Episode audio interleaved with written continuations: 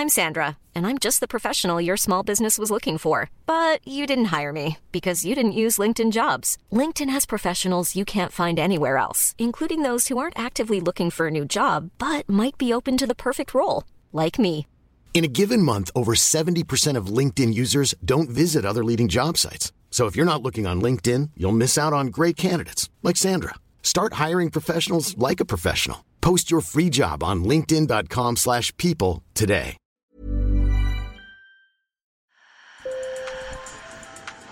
Bonjour. Hello. Hola. Marhaba bikoum. Sur le fil, Le podcast d'actu de l'AFP. des nouvelles choisies pour vous sur notre fil info.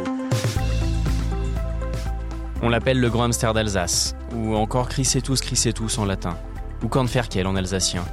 Ça veut dire petit cochon des céréales. L'espèce est en voie d'extinction, mais dans la région, ses défenseurs ont gagné quelques batailles. La plus emblématique est sans doute liée à la nouvelle autoroute qui contourne Strasbourg et qui empiétait sur son territoire.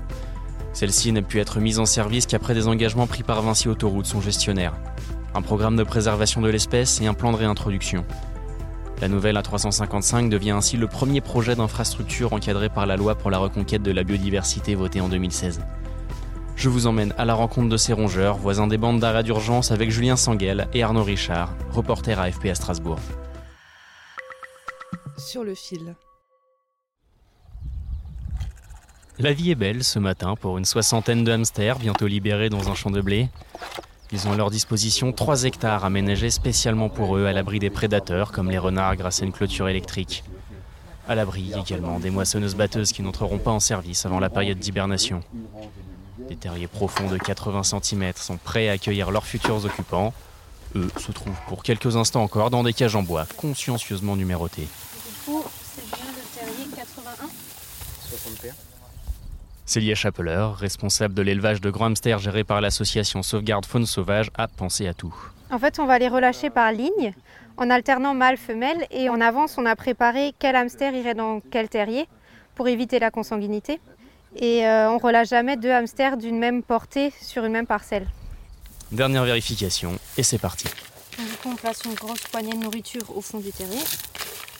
Elle tire sur la trappe de la boîte, et l'animal tombe au fond du terrier. Ouais, c'est bon. Le trou est immédiatement recouvert de paille. L'idée, que l'animal s'habitue à son terrier avant d'en ressortir à la tombée de la nuit, quand les rapaces ne seront plus aux aguets. Arnaud Guillemin, responsable environnement chez Vinci Autoroute, explique la démarche. Comme c'est une espèce protégée, on a euh, des, des populations très faibles. Et l'idée, c'est que les hamsters qu'on relâche se reproduisent pour recréer une nouvelle génération et donc augmenter les populations locales. Au plus bas, en 2013, on ne recensait des terriers que dans 13 communes de la région, contre 329 40 ans plus tôt. Jusqu'en 1993 et le classement des grands hamsters comme espèces protégées, on pouvait en fait les éliminer légalement puisqu'ils étaient considérés comme des nuisibles.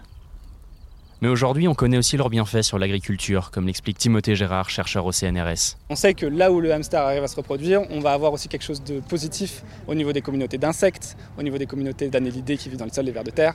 Et ces espèces-là sont aussi des auxiliaires de culture. Donc en fait, on s'attend à ce que là où le hamster s'en sort encore une fois, on ait quelque chose de bénéfique au niveau des cultures aussi, avec moins besoin d'engrais, moins besoin d'intrants, de pesticides, etc. Et des écosystèmes plus viables pour les oiseaux, pour les micro-mammifères, pour les insectes. Une espèce qui, par sa présence, en protège d'autres, on appelle cela une espèce parapluie. Nos hamsters, eux, doivent peut-être leur salut au combat des opposants au projet d'autoroute. Le grand hamster est même devenu leur mascotte. Les 24 km de deux fois deux voies ont finalement été mis en service en décembre, mais Vinci a été forcé de compenser les éventuelles atteintes à la biodiversité occasionnées par son infrastructure. Près de la nouvelle A355, les rongeurs ont même un hamstéroduc pour traverser la voie rapide. Mais les petits cochons des céréales ont bien d'autres problèmes, d'après Jean-Paul Burger, président de l'association Sauvegarde Faune Sauvage. L'autoroute n'a rien fait du tout euh, aux grands hamsters. J'avais 4000 hamsters dans les années 79 dans le département du Haut-Rhin. Il reste 20. Et là-bas, il n'y a pas d'autoroute. C'est la monoculture de maïs qui a détruit le grand hamster. La culture de cette céréale génère en effet un stress chez les femelles qui les poussent jusqu'au cannibalisme envers les petits. Pour une autre association, Alsace Nature, une meilleure protection passe plutôt par la non-destruction de l'habitat naturel. Vinci assure de son côté avoir noué des liens avec des dizaines d'agriculteurs qui s'engagent à ne pas cultiver de maïs pendant 10 ans, mais à maintenir plutôt du blé ou de la luzerne sur pied.